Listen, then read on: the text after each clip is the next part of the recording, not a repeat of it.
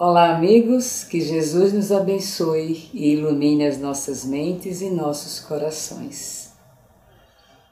Dando prosseguimento ao nosso projeto de Evangelho à Distância, hoje vamos fazer nossas reflexões sobre as causas anteriores das aflições, contido no capítulo 5, Bem-aventurados os aflitos, incisos de 6 a 10 do Evangelho segundo o Espiritismo.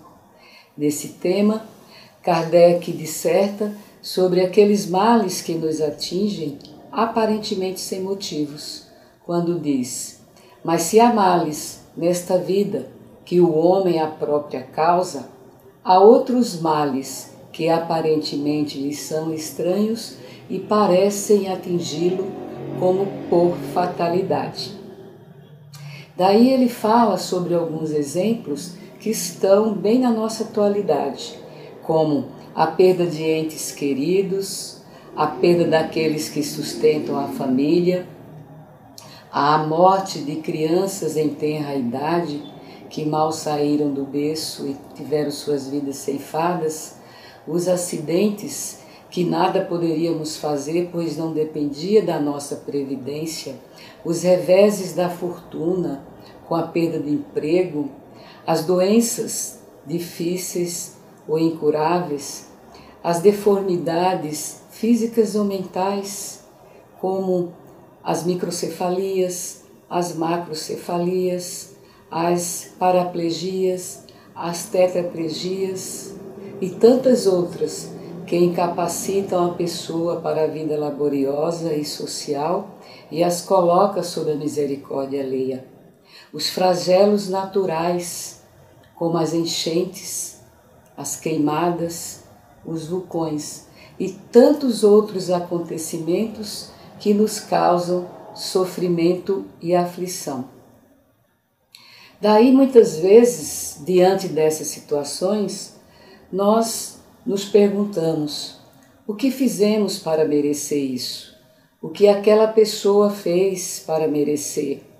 Será que é um castigo de Deus? Será que Deus está nos punindo?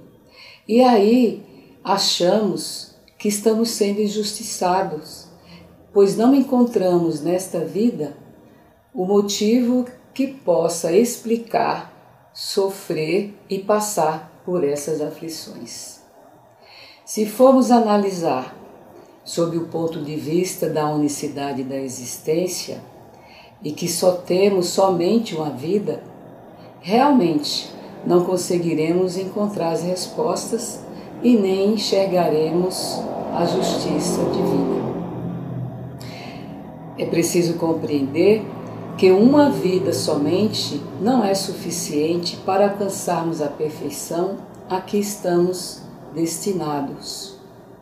Mas tudo se esclarece quando analisamos esses acontecimentos sobre o ponto de vista das pluralidades das existências ou da necessidade das várias encarnações. Pois a vida, ela não se inicia no berço com o nascimento e não termina no túmulo com a morte do corpo.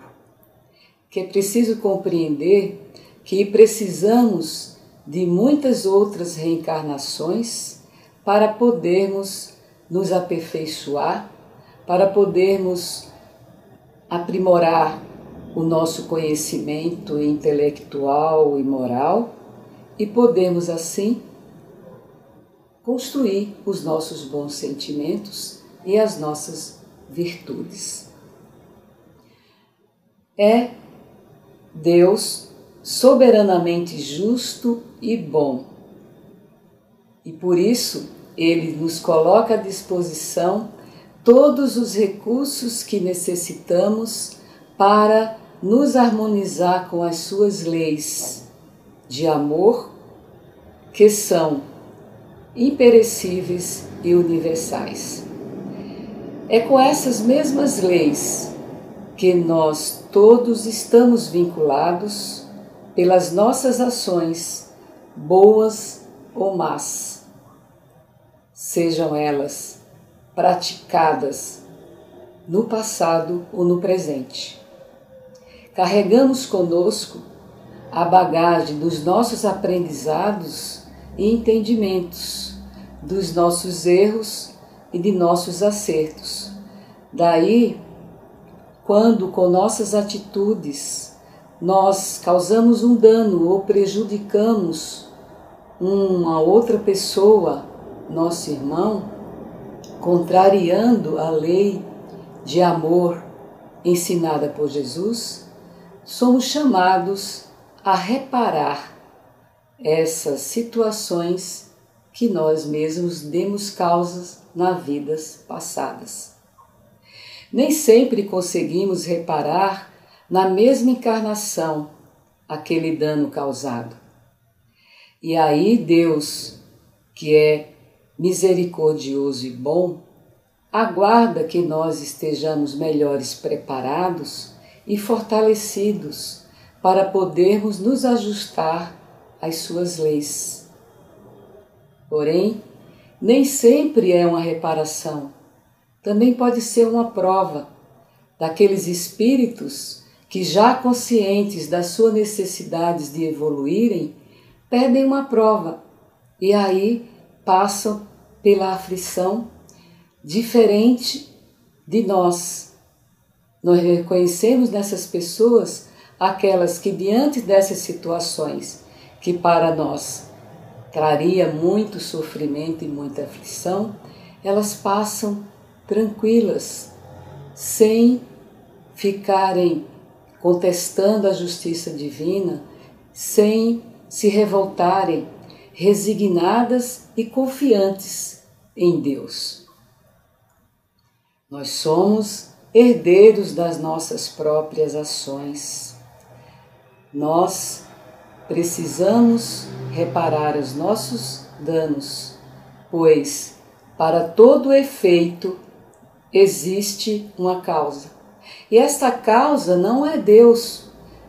Procuremos em nós mesmos a causa das nossas aflições. Mas Somos os bem-aventurados, os felizes. Vamos agradecer a Deus que sempre nos dá a oportunidade e coloca à nossa disposição todos os recursos para poder nos harmonizar as suas leis e podermos evoluir e progredir em espírito.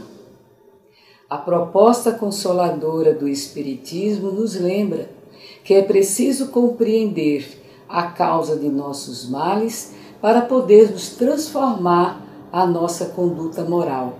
E que diante da aflição, confiemos em Deus e em Jesus, que sempre nos amparam, sempre estão dos nossos lados, e com resignação, pois a resignação é aquela luz a iluminar o nosso futuro. Muita paz a todos, graças a Deus.